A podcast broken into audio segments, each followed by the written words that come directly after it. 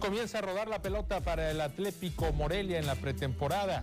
Esto en Santa Clarita, California, cuando en punto de las 7:15 hora del tiempo local se enfrenta al Club Puebla, club al que enfrentará en dos ocasiones en esta pretemporada. También se conoce ya cuándo empezará a rodar el balón de forma oficial en el torneo Apertura 2022 para el Canario. Será el próximo 29 de junio en calidad de visitante en el estadio BBVA frente a Rayados, en un torneo en el que el conjunto michoacano jugará nueve partidos como local, ocho como visitante. Así estará al menos el calendario con la encomienda y la exigencia a tope para el conjunto del místico Gabriel Pereira. Tres refuerzos apenas han llegado para el conjunto rojiamarillo. Se espera que los tres tengan ya embalaje en estos partidos de pretemporada y que de cara al próximo 29 de junio el conjunto michoacano llegue ya integrado con un 11 ideal para defender ese título que tanto le costó cuatro torneos y que la gente espera se pueda repetir. Será por lo menos dos años más en los que el equipo michoacano esté en esta categoría, Liga Expansión MX, así que la exigencia es a tope para no bajar del protagonismo mientras pueden llegar los tiempos mejores, mientras el equipo puede regresar a la primera división. Mi nombre es Marco Malvido y les doy la bienvenida a Ecos del Quinceo, el cerro de tus pasiones. Estos son los temas que tenemos el día de hoy.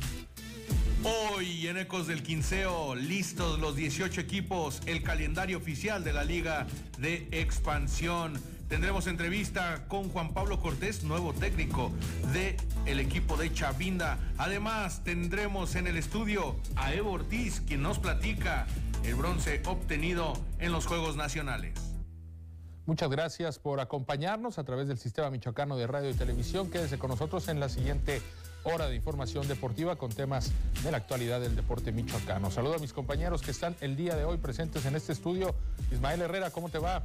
Muy buenas tardes, bienvenido. Pues seguimos con el tema de la Olimpiada de los Juegos Nacionales con ADE, perdón. Y hoy recibimos a un equipo que lo hizo bien, medalla de bronce para el polo acuático y la entrenadora Eva Ruiz. ¿Cómo sí, pues es, la continuidad de un gran trabajo que han hecho en los últimos años, sobre todo la maestra Ortiz, Jair Fraga por parte de los varones y bueno, pues un justo reconocimiento que trataremos darle hoy, ¿no? Venga, pues los esperamos con mucho gusto para platicar más tarde de este tema. Eder Ávila, ¿cómo te va? Bienvenido. Muy buenas tardes, gracias por acompañarnos. Pues ya el Atlético Morelia empezará a jugar partidos de fútbol lo que la gente espera, ¿no? Que se reanude. Ismael, buenas tardes. Sí, sí, sí, ya de nueva cuenta el Atlético Morelia en esta ocasión con una cita contra un equipo de Liga MX Hoy en punto de las 7 de la noche se estará midiendo para ver las, eh, verse las caras y, medir mutuamente las, fuerzas. Eh, considero que este tipo de partidos, Marco, le vienen muy bien al Canario porque a partir de ahí el equipo de Gabriel Pereira tendrá cada vez más rodaje y eso le permitirá en cada uno de los eh, compromisos iniciales del torneo tener cuanto antes una mejor cara que mostrar. Normalmente cuesta cuando vas cambiando de técnico, cuando cambias de futbolistas pieza, que son piezas claves, perdón, te cuesta un poquito, ¿no? El inicio, pero entre más rodaje tenga el Canario, ya en un eh, día que se ha anunciado, dicho sea de paso, que no descansa en la primera fecha, sino que va a ser eh, corrido ya el torneo sin fechas de descanso, pues ya conoce también a sus rivales, por lo tanto le da la posibilidad de planearlo de mejor manera. Gracias, Eder Ávila. Pues gracias a toda la gente que nos acompaña el día de hoy. Sí, estamos a 15 días exactamente de que el Atlético Morelia entre en acción en el próximo torneo. Muy rápido se ha ido este tiempo de descanso, de mercado de verano y también estaremos revisando hoy algunos de los movimientos más interesantes que se han dado en los equipos de Liga Expansión, toda vez que el día de ayer se hizo oficial que Gael Acosta, quien fuese uno de los referentes de este equipo, llega al Club. Así que bueno, vamos a comenzar a platicar entonces con el eh, tema del calendario oficial. Pues una buena noticia, Ismael, me parece, y esto es un punto de vista muy particular, que al final sí se le haya dado el visto bueno a la Cranes de Durango para participar en este torneo, porque se lo ganó en la cancha, en la Liga Premier. Eh, estaba en duda, le habían puesto muchos requisitos para finalmente terminar de aprobarlos y ya forma parte oficial como invitado, pero estará ya en eh, el próximo torneo. Son 18 equipos. ¿Qué opinas tú del tema de Alacranes de Durango? Eh, ¿Piensas que se hace justicia al haber logrado este ascenso en la cancha? Pues sí se hace, pero bueno, con una serie de injusticias finalmente saca son algo positivo, ¿no? Eh, y, bien, bien ganado por Durango, creo que, lo, creo que lo deportivo es lo que debe de, prevalecer, por supuesto, debe haber también una claridad en las finanzas, pero hay que valorar las situaciones deportivas, Durango lo hizo si quieres rescatar de alguna manera esa credibilidad, esa fuerza deportiva de un torneo, hay que darle pues el justo valor a estas situaciones, porque han desgastado mucho el fútbol y mientras no se, haya- se haga, se haga justicia, eh, pues no creo que se crezca en lo futbolístico, se crezca en el espectáculo, en la atracción hacia los propios aficionados. Eh, nunca se ha hecho un análisis, pero imagínate cuánta gente en todos estos procesos no se ha ido, ¿no? O no se ha, desencantado del fútbol. Ahorita que Y- lo bueno, mencionabas, perdón que te interrumpa, ahorita que lo mencionabas me quedé pensando en la gente de Irapuato, por ejemplo. Por ¿no? ejemplo, Que ¿no? hace un año eh, tuvo una situación muy similar a la de Alacranes de Durango y terminaron por no darles el visto bueno para jugar en la Liga Expansión. Seguramente la afición de Irapuato quedó muy desencantada del fútbol mexicano y de sus manejos. Lo mismo hubiera pasado con la afición de Durango, que se volcó para pintar el estadio Francisco Zarco y apoyar de alguna manera. Si les hubieran dado el no, hubiera habido un desencanto. Sin embargo, ¿Qué está lo pasando lograron. con.? eh, eh, eh, a lo mejor se nos ha vuelto común, pero estamos nosotros aquí mismo en Morelia en un proceso de Monarcas a Atlético Morelia. Y en ese lapso. división, y en ese lapso hay gente que está eh, ahorita Escéptica. reservada, escéptica, esperando. Molesta. Sí, sí. Triste. Entonces, todavía no hay ni esa consolidación de- de- del aficionado, ¿no? Y aún así, pues eh, sabemos que es futbolera la ciudad y bueno, ha habido una respuesta positiva. Claro, eh, vamos que algo sabe de finanzas José Luis Higuera y supo que apostar por esta plaza era tener algunas situaciones a su favor, que hasta el momento en ese proceso vamos a ver si puede llevarlas a buen puerto. Vamos a platicar un poco del calendario ante Rayados de Monterrey en calidad de visitante. El próximo 29 de junio es cuando el Atlético Morelia tendrá participación por primera vez en el torneo. Había comentado Gabriel Pereira que iban a buscar la manera de postergar este partido. Sí. De momento, el- la fecha está marcada, ¿no? Que el Morelia tiene que debutar en esa jornada. Vamos a ver si la semana previa al partido ven, viene algún aviso de si hay algún movimiento o no, No, para este partido. Era la intención de la directiva, a poder aplazar este partido cuando ya observamos precisamente la gráfica. Se abre ante Rayados, el primer partido en casa viene el 5 de julio a las 5 de la tarde frente a Coyotes Tlaxcala. No se repiten partidos como local y como visitante. Siempre es uno de visita, uno de local, uno de visita y uno de local.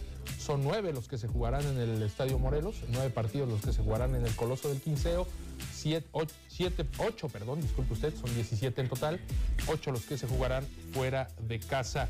Un arranque de torneo me parece bastante a modo, ¿eh? con equipos que el torneo anterior no clasificaron ni siquiera el repechaje. Hablamos de Rayados, de Coyotes, de Tapatío y de Pumas Tabasco. Sí, sí, sí. Al menos en el papel luce bastante tranquilo, aunque eso sucedió, hay que recordar, en la primera participación del Atlético Morelia en este calendario, en esta Inició Liga tranquilo Expansión. aquella vez, tú te acordarás, Marco. e Incluso se menospreciaba de alguna manera lo de Tepatitlán cuando fue la primera jornada que disputó el Morelia en la Liga de Expansión. Se menospreciaba hasta cierto punto lo que el equipo pudiera llegar a ser porque no era un equipo que le perteneciera a la categoría de ascenso anteriormente. Premier, sí. Venía de Premier con ese ascenso por invitación. Entonces.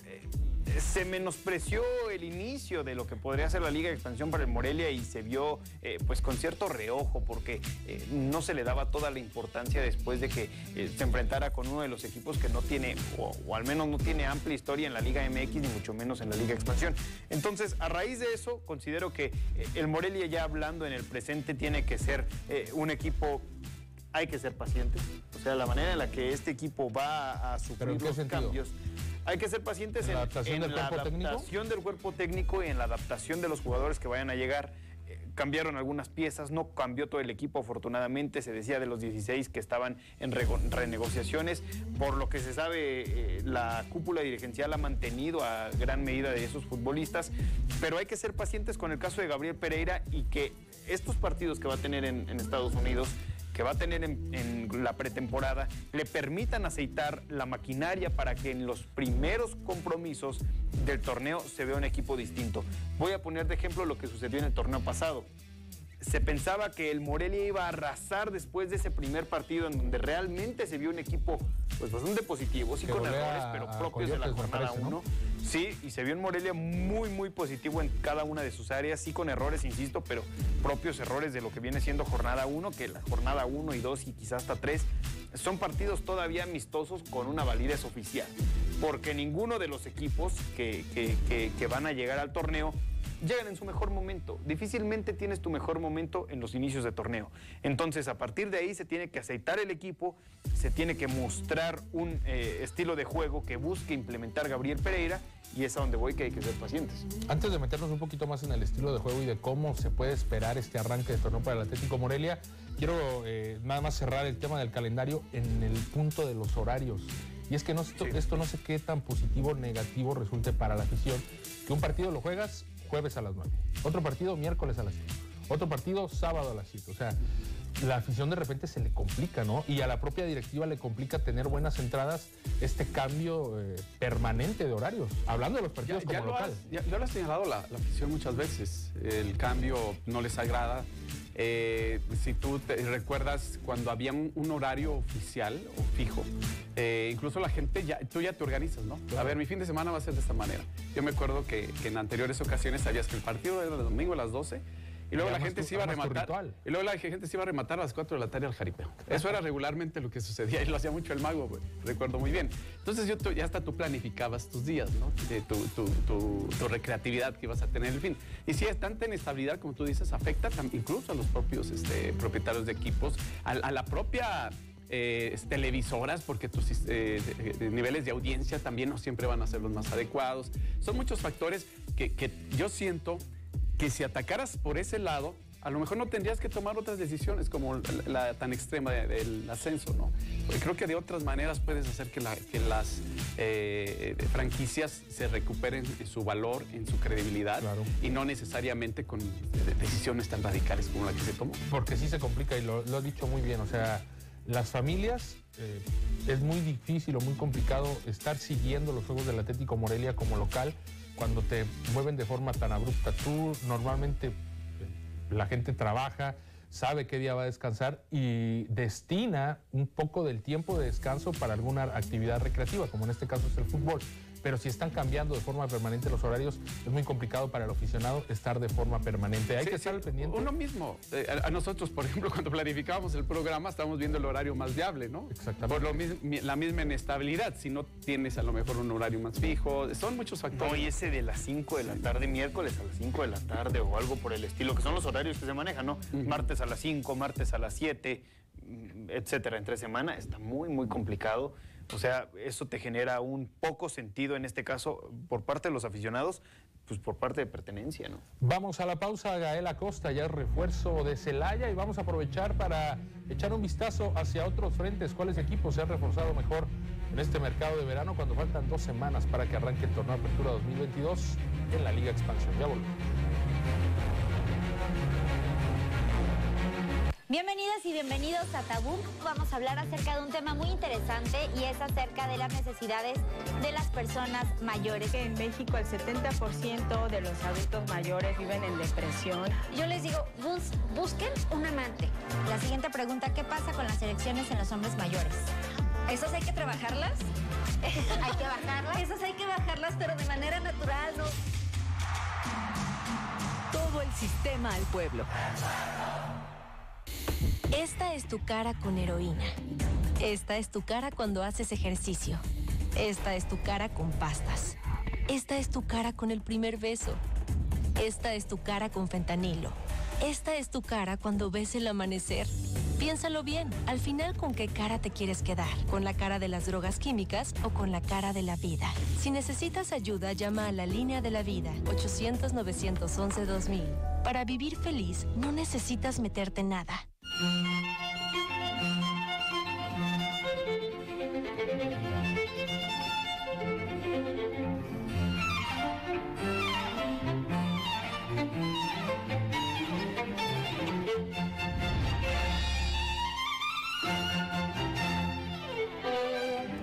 Hola, ¿qué tal? No se pierdan este viernes en punto de las 4 de la tarde Por el Sistema Michoacano de Radio y Televisión, nuestro programa Espacio Semich.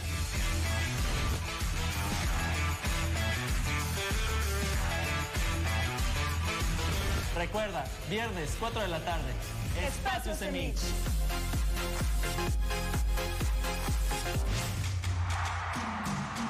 Todo el sistema al pueblo.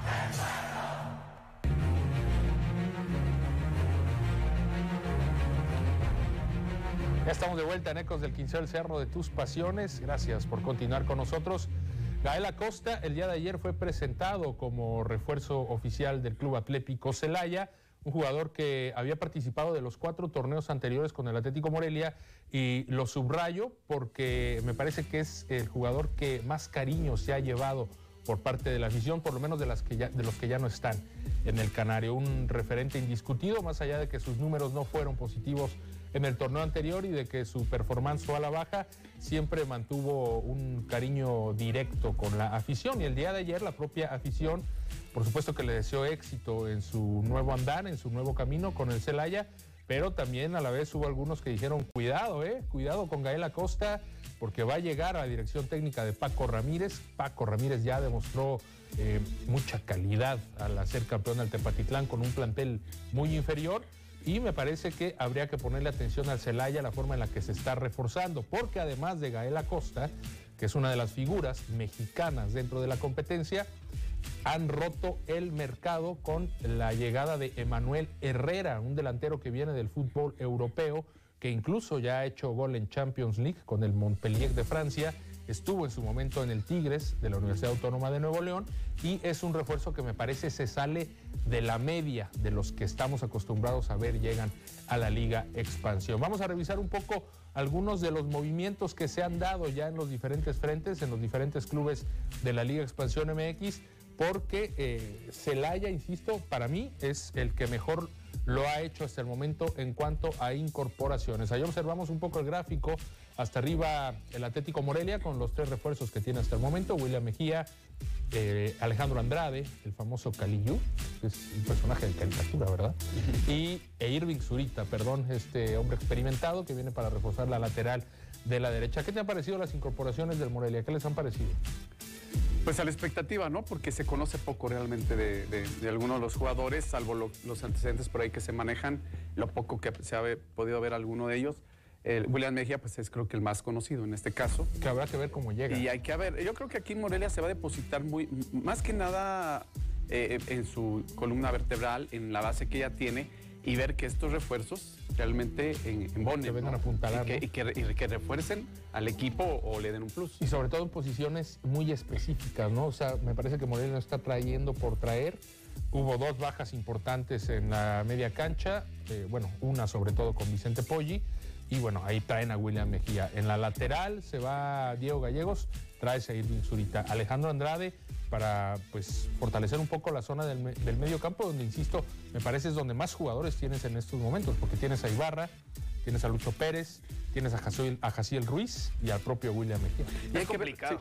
Mm, comentaba que es complicado presagiar cuál de estos equipos se está reforzando más si algo tiene la Liga de Expansión es que eh, ya se sabe que el momento del futbolista o el fútbol es de ciclos, no es de momentos. Entonces habrá que ver de la manera en la que llegan, porque tenemos el caso, por ejemplo, de William Mejía con el Morelia, que aquí ya te mostró una imagen, pero que no sé cuál, sea, vaya, cuál vaya a ser la próxima imagen que te vaya Es que en el, en el último año no tuvo tanta actividad William Mejía. Está complicado así decir cuál, porque por, pues, por cuestión de nombres... Eh, por nombres se haya, ¿eh? o sea, insisto en el tema de Manuel Herrera. Y, pero también incluso por nombres, Marco, pues se desconoce, como lo decía Ismael, ¿no? O sea, se desconoce eh, la, la, la gran mayoría de los jugadores que llegan poco y nada de lo que han mostrado. ¿Sabes? Hay, una situación, sí. Pues no, o sea, a decir verdad, es una categoría que, que sí echa mano muy de categorías inferiores a veces, pero también echa mano de, esos futbolistas que no logran trascender en un equipo de primera o que ya no tuvieron cupo siquiera. Que no tuvieron cupo y que la verdad, eh, pues están fuera de la lente. Hay una situación que hay que tomar en cuenta eh, desde mi perspectiva hay que ver el esquema táctico de, Pereira, ¿eh? porque eso va a ser fundamental para la funcionalidad de los jugadores.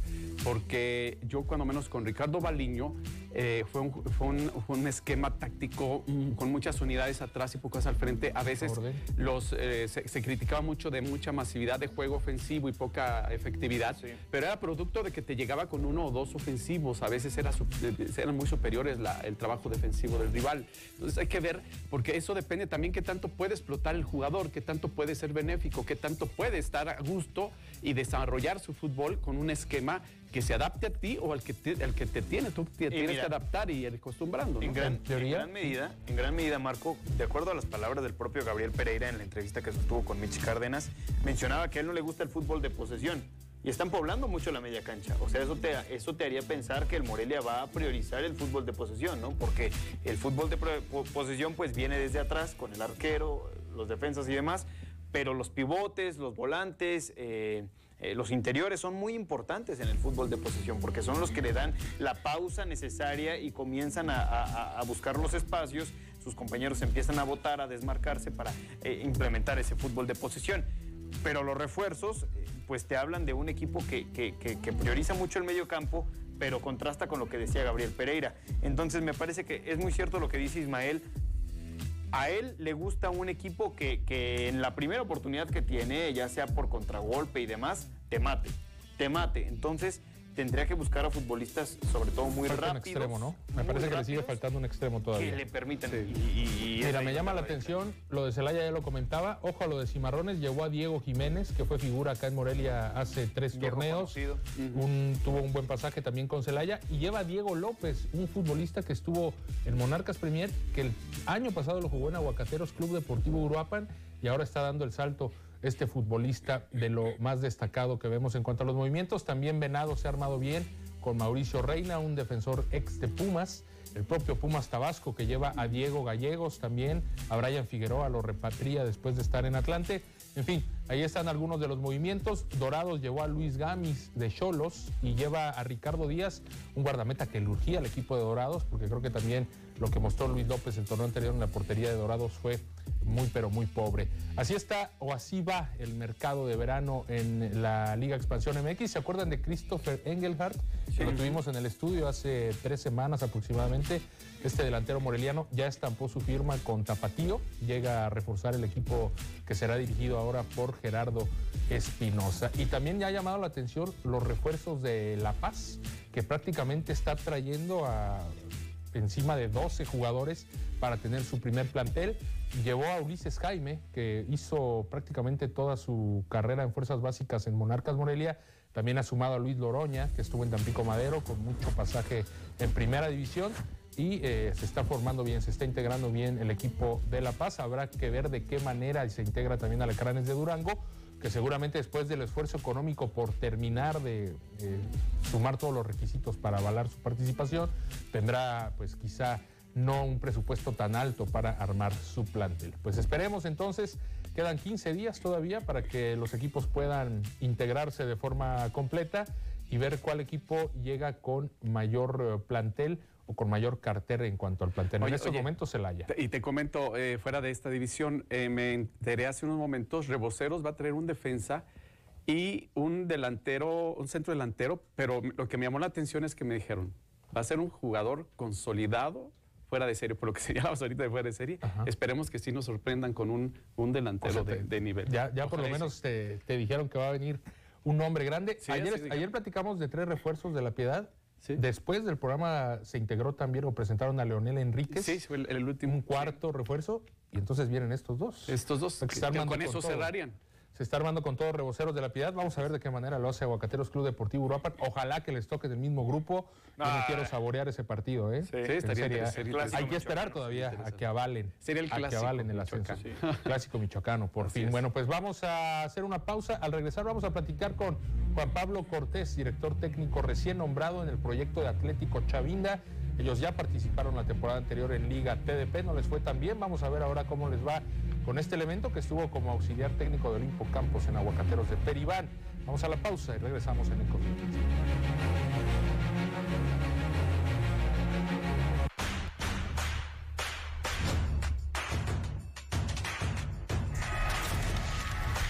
para divertirme y lo encuentro más en internet, en todas las plataformas digitales que hay ahorita. Ya hay mucha variedad. Lo que veo que hay en televisión que he notado que siguen siendo como los programas mañaneros. Como que esos quedaron atrás. Yo creo que cambiar por otro tipo de programación. Pues yo veo muchas series y películas, pero no van llegando las nuevas. Eso es una de las cosas que yo tendría.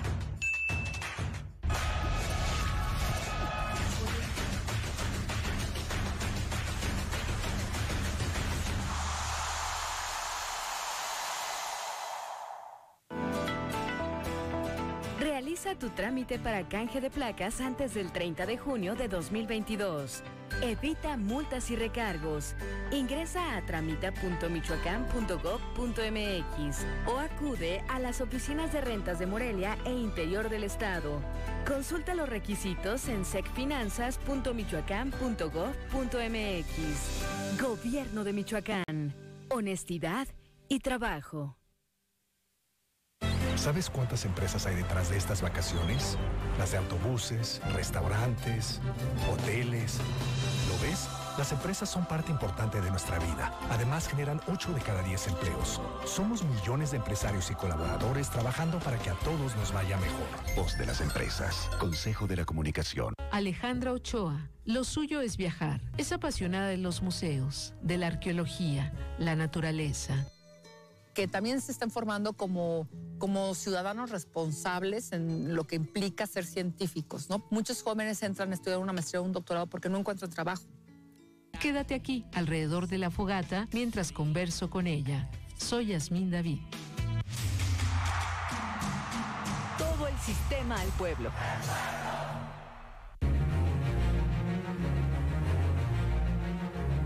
Muchas gracias por continuar con nosotros. Un saludo a toda la gente que nos acompaña en todo el estado de Michoacán. Gracias por dejarnos entrar hasta el corazón de su hogar con la información deportiva. Hay proyectos de Liga TDP MX, la mayoría, por lo menos de los que participan aquí en el estado de Michoacán, que ya se pusieron a trabajar hace un par de semanas con visorías, integrando su plantel, viendo de qué manera van a encarar la próxima temporada, que todavía falta bastante para que arranque en esta categoría será por ahí del mes de septiembre cuando se ponga a rodar la pelota en la Liga TDP MX, que muchas emociones nos entregó a los michoacanos la temporada anterior. Y uno de los proyectos que sigue vivo, uno de los proyectos que menos, tiene, menos tiempo tiene trabajando, hablo eh, en cuanto a la historia, es el Atlético Chavinda, que irá por su segunda temporada. Y acaban de anunciar durante el fin de semana la incorporación de un nuevo cuerpo técnico comandado por el profesor Juan Pablo Cortés a quien tenemos en la línea telefónica. Nos da mucho gusto saludarlo, profesor. Estamos en vivo. Ismael Herrera, Eder Ávila y su servidor Marco Malvido, acá en Ecos del Quinceo. ¿Cómo le va? Muy buenas tardes, profesor Juan Pablo Cortés. Hola, buenas tardes. Gracias por, la, por el tiempo, gracias por la entrevista. Un, saludo a todo el auditorio y, y bueno, aquí a la orden, aquí a la orden. Muchas gracias, profesor. Pues platícanos cómo se da su incorporación al Atlético Chavinda después de su paso por Aguacateros de Peribán, donde formaba mancuerna en el cuerpo técnico con Olimpo Campos. Eh, ¿Cómo se le acercan? ¿Cómo lo convencen? ¿Qué es lo que usted ve en esta institución? ¿Y cuál es el proyecto que tiene por delante, profesor, en esta temporada? Sí, muchas gracias. Bueno, eh, primeramente, pues viene, viene, yo creo que todo es consecuencia de, de, lo que de lo que se ha venido realizando, ¿no? El trabajo que se ha hecho ahí en Aguacateros de Peribán eh, durante pues temporada y media, donde pues hubo algunos logros, hubo algunas cosas que, que no pudimos lograr. Y, bueno, de, cualquier forma yo creo que en términos generales el, trabajo eh, fue bueno. Y, y, por ahí es donde viene la, el acercamiento eh, de la gente de, de Chavinda. Se, se, hace la, pues, la invitación para, para trabajar la cual primeramente pues es, es este, pues, con el con el profesor Olimpo Campos, con, la gente del Sistema Nacional de Capacitación Campus Morelia, y, y bueno, posteriormente ya, ya viene eh, el análisis de las, de las situaciones y la decisión por ahí de, de, venir acá a, a, encabezar el cuerpo técnico de, de Atlético Chavinda. Todo esto pues bajo bajo la solicitud de nuestra directiva de, de de Peribán para, para poder este, emprender este proyecto en esta temporada. Eh, ¿Qué es lo que se encuentra a su llegada al Atlético Chavinda? Platícanos un poco del proyecto.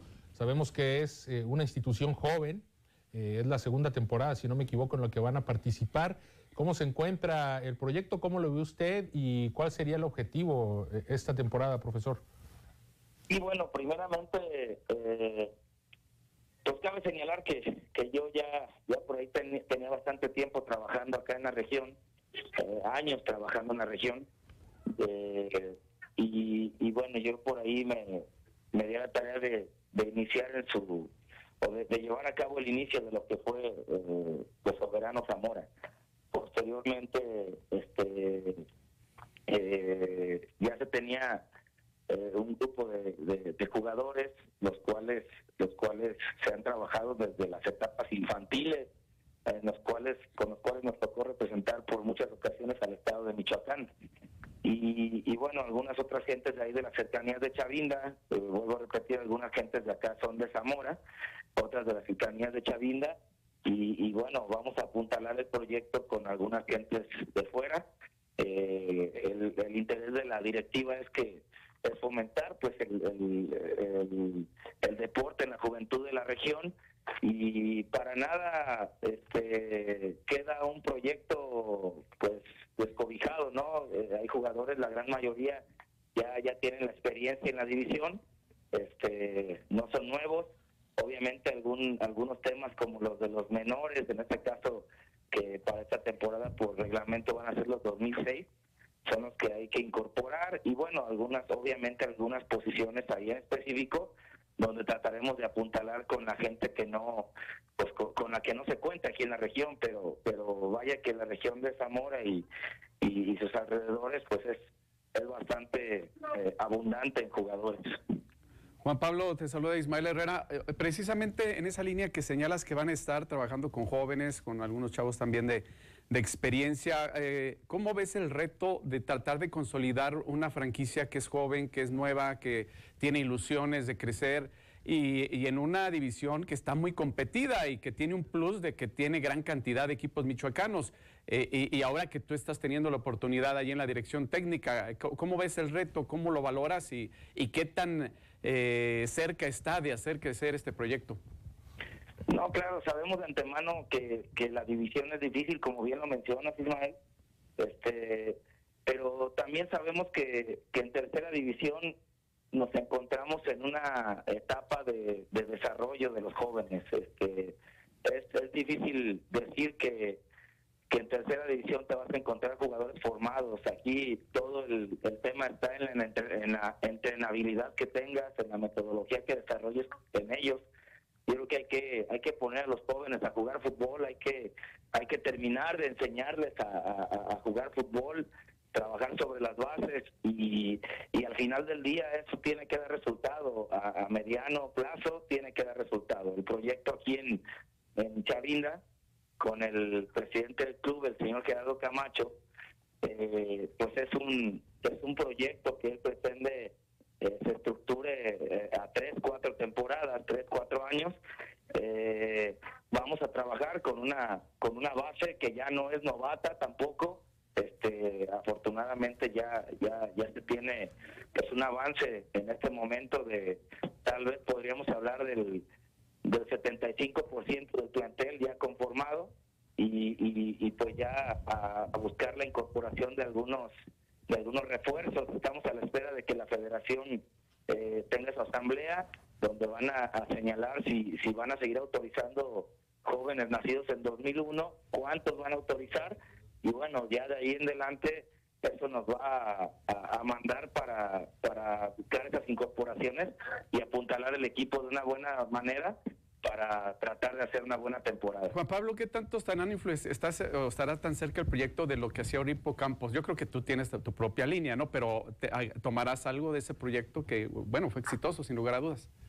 No, claro, claro, no, no, no, aquí, este, eh, hay cosas en las que tenemos que ser muy éticos como, como profesores, como entrenadores y, y como docentes que somos en esta etapa de los muchachos.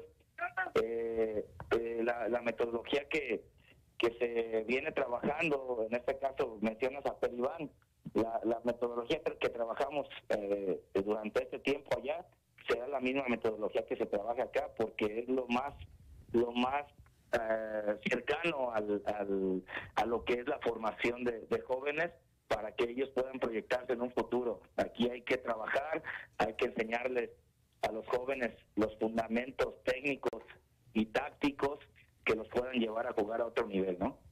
¿Qué tal, profesor? Le saluda con gusto Eder Ávila. Eh, eh, quiero preguntarle eh, a qué se compromete usted en esta nueva campaña que se viene con el equipo de Deportivo Chavinda. ¿Cuál es el compromiso que usted tiene? Sí, claro. Eh, eh, gracias. Eh, Mira, el, el compromiso es primeramente consolidar, como bien ya se mencionó, consolidar el proyecto. Se acaba de adquirir la franquicia con, con derecho a ascenso, que esto ya es un gran logro por parte de la directiva y habla de pues del compromiso de, de, de- de la directiva de, de tratar de hacer las cosas bien. Y, y bueno, en esta primera temporada vamos a buscar consolidar el proyecto. Eh, sería complicado decir que nos, nos comprometemos a, a, a lograr algo eh, en concreto como, como lo podría ser buscar la calificación, buscar el campeonato. Este, vamos a tratar de consolidar el grupo primeramente y de ahí partiremos. Tenemos que ir paso a paso y, y este y no echar campanas al, a- al aire antes de, ¿no? Profe- profesor, ya prácticamente para despedirnos, ¿qué significa para usted en lo personal eh, esta nueva posibilidad eh, ya de ser el director técnico de un equipo de Liga TDP MX? En lo personal, ¿qué le representa? Eh, ¿Cuánta satisfacción le da? Híjole, por ahí este eh, es, es algo, pues obviamente que lo he estado buscando de toda mi vida. Soy una persona que me he dedicado a- al fútbol de toda mi vida, desde que me tocó mi etapa como jugador, ahora como, como entrenador. Tengo muchísimos años trabajando en la formación de jóvenes. Yo, yo tengo mi escuela de fútbol acá en Zamora, Michoacán, que es la casa de ustedes y, y tengo muchos años este, formando, eh, trabajando con, con generaciones de jugadores que al parecer ahorita eh, todo ese trabajo que se hizo durante tantos años me va a tocar este, consolidarlo a nivel profesional y para mí es algo muy satisfactorio porque después de, te puedo hablar de 10, 12 años de trabajo, eh, me voy a encontrar con ellos en una etapa profesional y es algo muy bonito. Hombre, pues felicidades por eh, este paso en su carrera y estaremos al pendiente del desarrollo de Atlético Chavinda esta temporada. Profesor, muchas gracias. Le mandamos un abrazo desde la capital. Muchas gracias a todo el foro, muchas gracias y, y- y éxito en todos los proyectos. Un abrazo para todos. Gracias. Pues ahí está la comunicación con Juan Pablo Cortés, nuevo estratega de Atlético Chavinda. Enhorabuena también para la directiva que está mostrando seriedad en este proyecto. Vamos a la pausa, ya está con nosotros Eva Ortiz, entrenadora de la selección michoacana de polo acuático, quien viene contenta presumiendo la medalla lograda en los Juegos Nacionales con AVE. Ya regresamos.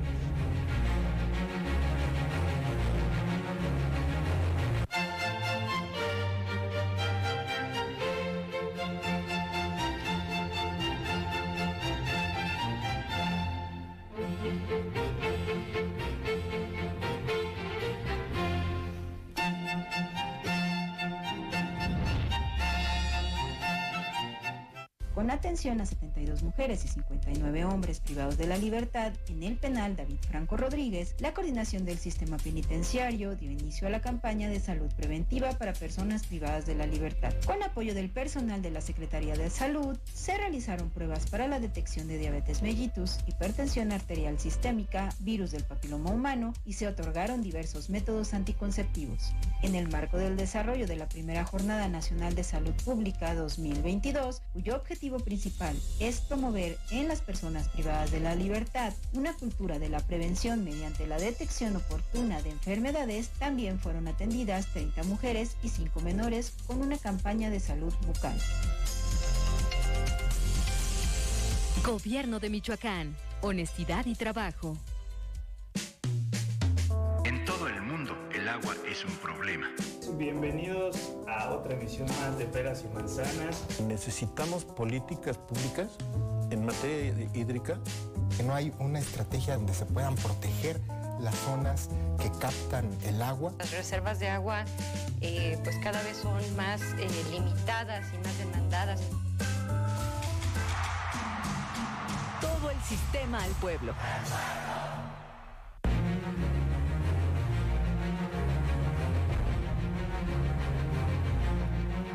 Muchas gracias por continuar con nosotros y abrimos espacio para platicar de la delegación michoacana en los Juegos Nacionales CONADE y nos da muchísimo gusto recibir en el estudio a la entrenadora Eva Ortiz de la disciplina de polo acuático que la semana anterior tuvieron participación ya en los Juegos Nacionales CONADE con una medalla de bronce. Bienvenida entrenadora Eder Ávila.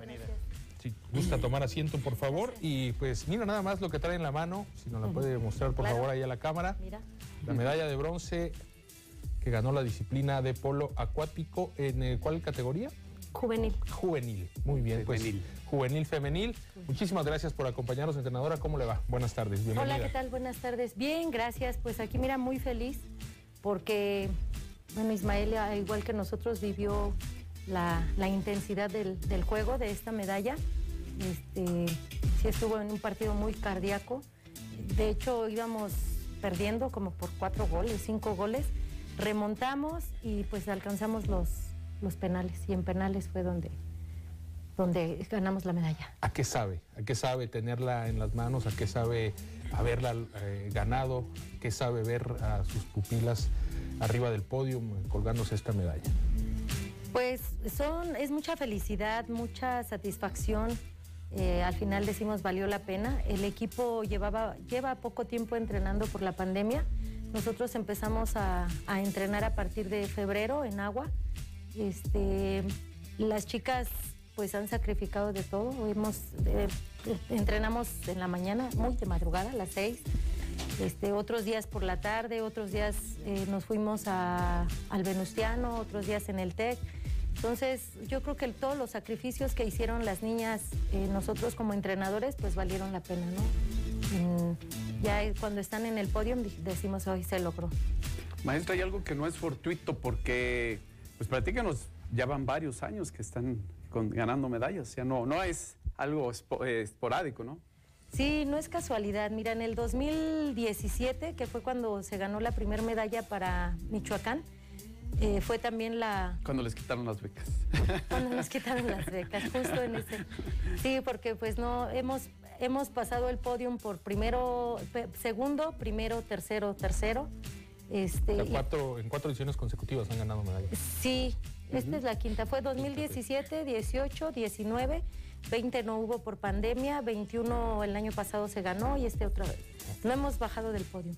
Hemos recorrido los tres lugares, pero seguimos en el podio. Entonces, yo en 2017, cuando se ganó esa medalla, eh, yo sí estaba muy contenta y, sí comenté en ese momento que, pues, que ya iba a ser difícil que nos bajaran del podio, porque se venía trabajando eh, tiempo atrás con el equipo, con todo el, el cuerpo de entrenadores que somos nosotros.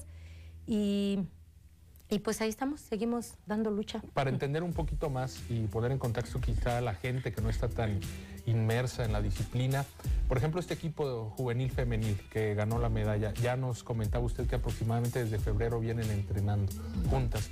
Pero cuando ellas empiezan dentro del polo acuático, eh, de un proceso de cuántos años detrás hay para poder llegar a estas instancias y qué tanto ha influido usted, meramente usted, en eh, el armado de estos equipos y en el crecimiento del polo acuático para Michoacán.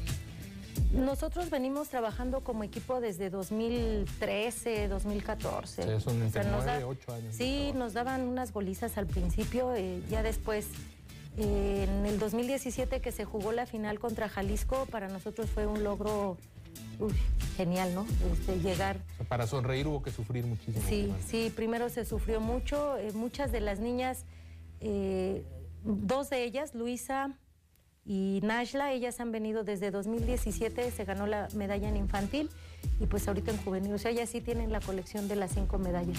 Y un trabajo que hay que reconocerle, maestra. Hubo una situación allá que me, me- me gustó mucho porque cuando estaba la maestra allá en, en La Paz, que fue donde se desarrolló esta eliminatoria, se encuentra a un entrenador, pero ese entrenador fue su jugador.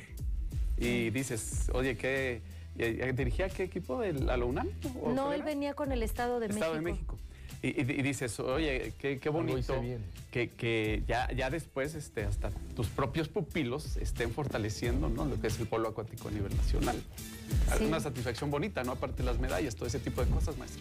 Sí, pues sí, sí es muy padre. Yo, pues como pueden ver, no estoy ya tan joven, pero sí empecé muy joven en esto de, de- de entrenadora de polo acuático. Yo entrené en México muchos años. Después entrené en la selección nacional, estuve con la rama varonil, después la femenil. Y pues por azares del destino nos venimos para acá. Y pues para mí sí me da mucho gusto encontrar a mis alumnos eh, en el ámbito del polo acuático, como es el caso de Ares, que él también estuvo en selección nacional. Después él estuvo como asistente en selección nacional también, en el Panamericano de Jalisco, de Guadalajara. y pues ahora encontrármelo ahí, híjole, para mí son así muchos sentimientos encontrados y, y ver a sus hijos ya también jugando ahí, entonces sí digo, ay, cómo pasa el tiempo, cómo envejecen estos niños. Maestra, pero, el legado preguntarle- que se deja, ¿verdad? Sí, Perdón. el legado. Qui- Quiero preguntarle, ¿se podría hablar de que es una generación, hablaba del 2017 para la fecha, eh, es una generación dorada la, la del polo acuático para Morelia, esta que, que- que- que justamente ha obtenido eh, distintas preseas? Yo creo que sí, y todavía nos falta, todavía nos quedan como una, o sea, estas niñas les queda todavía unos tres años más para Tres jugar. procesos de Juegos Nacionales. Ajá, de, de Juegos Nacionales, que es donde pues podemos pelear por la medalla. O sea, yo insisto que vamos a seguir en el podio, ¿no? ¿A qué considera que se debe? Al trabajo que hemos, que hemos hecho, a la constancia de las niñas, al apoyo de los papás, yo creo que ahí es, vamos de la mano todos, ¿no? Los papás que son los patrocinadores, Sí, el Instituto del, del Deporte que pues nos ha apoyado. Desde que se ganó la medalla, ahí sí ya empezamos a ver el apoyo, porque llegar a esa medalla, pues los papás eran los patrocinadores, a veces hasta nosotros como entrenadores, pues nos tocaba ponerle al niño que no podía o que los papás no podían, que tenían dos o tres hermanos, y pues bueno, yo le coopero a uno, ¿no? Pero ya a partir de que se ganó esa medalla, pues sí, ya el apoyo fue, fue más, este, más concreto de- del instituto y, y pues los papás seguimos ahí. Muy interesante la charla con la entrenadora Eva Ortiz. Vamos a hacer una pausa si nos lo permite para seguir con este diálogo y conocer un poco más a fondo esta disciplina del polo acuático. Después de esta medalla de bronce, eh, pues la gente que quiera integrarse, cómo, dónde lo puede hacer platicar más acerca también del mérito que ha tenido personalmente Eva Ortiz para llegar a ser pionera de una generación de triunfadores en polo acuático en Michoacán. Ya volvemos.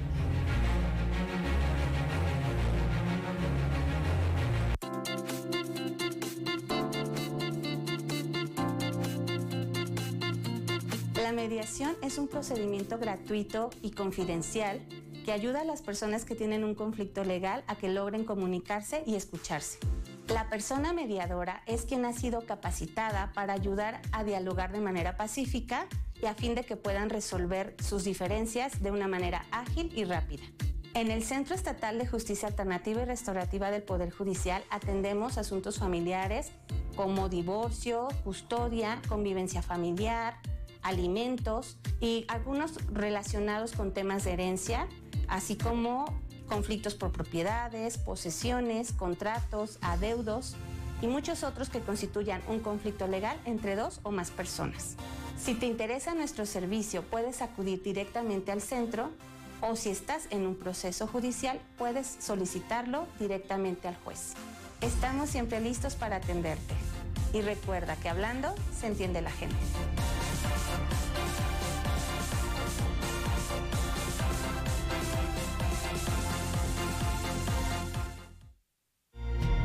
Esta es nuestra riqueza. No la destruyamos. No quemes tus bosques. Reporta al 800 007 6626. Denuncia 911.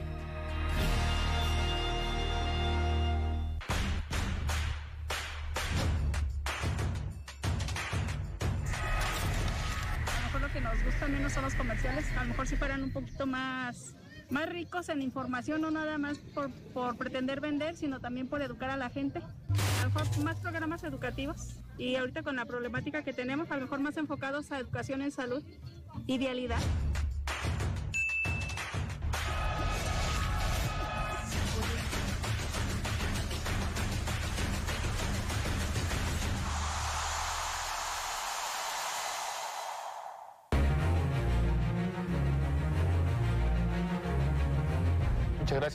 con nosotros. Estamos con la entrenadora de polo acuático Eva Ortiz, cuyo equipo juvenil femenil regresó con medalla de bronce de los Juegos Nacionales CONADE. Eh, entrenadora, ¿se puede decir que hay un parteaguas, hay un antes y un después en el polo acuático eh, desde su llegada a esta, a esta ciudad, a, esta, a este estado? Sí, sí, porque pues no había equipo así como tal. Había un equipo, pero no, no sé si no le daban El seguimiento. IMSS esporádicamente, ¿no? Por el, ahí. ajá, esporádicamente. El IMSS también, eh, Secufit tenía el, el equipo, pero no femenil, creo que siempre fue varonil. Y Mm. pues yo empecé ahí con los dos, varonil y femenil, pero pues las mujeres siguieron, porque los hombres sí me empezaron a faltar mucho y las mujeres como que son más comprometidas.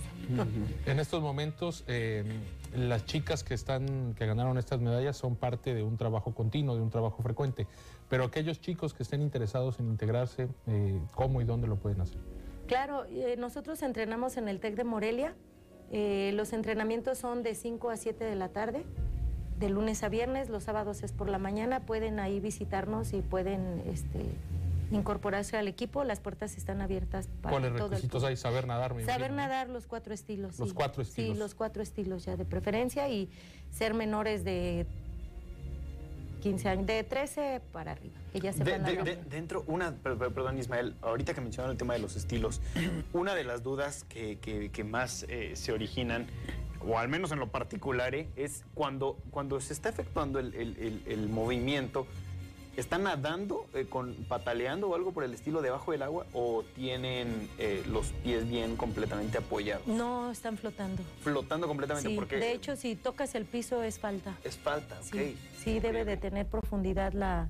Supongo que por el tema de ser olímpica, ¿no? Y demás. Sí, sí, sí, la profundidad sí es fundamental. Sí, es que en realidad son unos atletas, yo lo comentaba, me encontré en el, en el aeropuerto a Brian así, ¿eh? Omar, él es un destacado water- waterpolista, pero ahorita está en el triatlón sobresaliendo mucho, y, y le platicaba eso, me impresiona la capacidad que tienen para mantenerte por espacio de una hora flotando, Es- y aparte con el roce físico constante, el, el ir y regresar. No hay que tener potencia para No, no, es, el balón. es impresionante En el la abdomen, en la preparación. Espalda. Sí, sí, sí. sí. Principalmente ahí son las piernas. O sea, ahí debes de tener muchísima pierna para, pues, para aguantar. Sí. O sea, lo Con la, el fundamental ahí es pataleo la constante, ¿no? Supongo. Sí, sí, porque estás pataleando para mantenerte a flote y aparte pues, recargándose, recargándose el otro y que te agarra del No, traje. y hay, hay muchas faltas, hay, hay- hay mucha maña abajo, o sea, Sí. se agarran, se patean, se... bueno, ahora que he tenido la oportunidad de, de estar más cerca, te das cuenta ahí de todas las artimañas que se utilizan, ¿no? Oye, maestro, le quería preguntar, eh, eh, ¿cómo están las bases? Eh, estamos en la mejor época del waterpolo, del waterpolo en Michoacán, porque nunca había sobresalido de esta manera. Aparte es relativamente de los deportes más nuevos en la entidad. Eh, pero hay las bases para dar continuidad. Sabemos que con los hombres está Jair Fraga, que, que está usted, pero el futuro del waterpolo, ¿cómo está en Michoacán? Pues, pues nada más trabajamos Jair y yo. No, no hay más. Más entrenadores más interesados, entrenadores eso no hay sí, todavía. como que no. Y, y la verdad, pues yo te digo, me quedan dos o tres años. Me quedan porque pues voy a seguir trabajando con estas niñas que, que- que están comprometidas y que el trabajo pues ha salido a flote. Pero pues yo ya no pienso otra vez empezar con infantiles, como que ya... Ya es complicado. Tendría que Sí. pasar la Es estafeta a alguien más. Sí. Y- y- Comenzar otra vez. En cuestión de ciclo, porque eh, de acuerdo como la percibo, y hombre, pues ahí están los resultados con el tema de las medallas, de acuerdo como la percibo, yo, yo considero que, que quiere darle seguimiento a este equipo, ¿no? Este Ujú. equipo de chicas. ¿Qué seguiría más allá de los nacionales de la CONAD? ¿Qué otras competencias hay? Eh, pues mira, nosotros nada más tenemos las competencias, eh, lo que hay, el clasificatorio para Olimpiada y la Olimpiada. Ya de ahí, pues nosotros buscar ligas o torneos que, que nos invite Jalisco, que es el que hacía la, la Liga Occidente, y nosotros participábamos. Por la pandemia pues, se detuvo todo esto. Pero pues ya más adelante sí, eh, la idea es darle A continuidad. nivel internacional podría ser. A nivel internacional, sí, fíjate que el año pasado llamaron a cuatro chicas de, de aquí del equipo de Michoacán para participar en el CCCAN en Puerto Rico. Ellas se iban a ir en diciembre, me parece, a Puerto de Rico. ¿No? No, no, no, de centroamericano. Ah, el centroamericano, de categorías de polo acuático. Sí, sí, sí. Y era Luisa, era mi portera, Andrea, Nashla, Samantha y Frida, o, eh, perdón, y Grecia, la portera de las grandes. Pero pues ya no se hizo porque a final de cuentas Puerto Rico canceló el evento por lo mismo de la pandemia. Entonces, ahorita este año hay o, nuevamente hay juegos este, internacionales. Yo espero y, y que llamen a una o dos chicas. Yo creo que ya ese es un gran logro. Este, no son las primeras que han llamado. Samantha y Liz hace como, sí, creo que 2015 participaron en los Juegos Escolares. Las llamaron a, a selección y trajeron primer lugar con la selección. Después volvieron a llamar a Samantha para ir a Jamaica, no a... Sí, creo que sí, Jamaica, no recuerdo. Igual a un este, panamericano.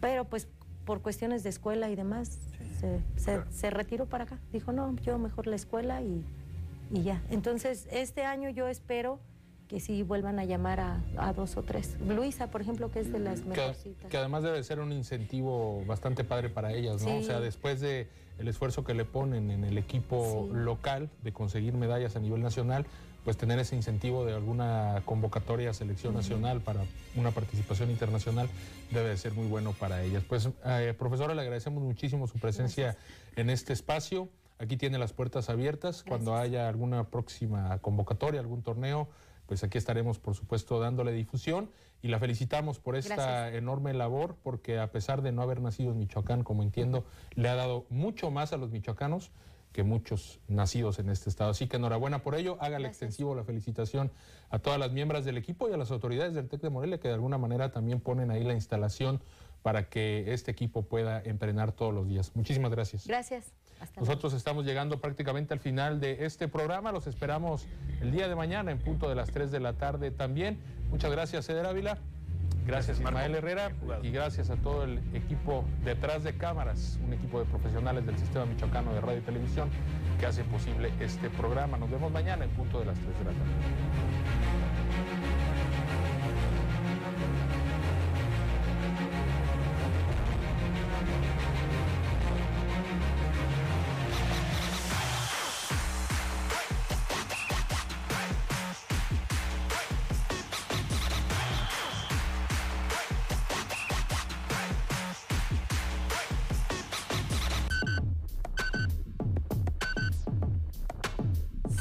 Medio de comunicación con mayor cobertura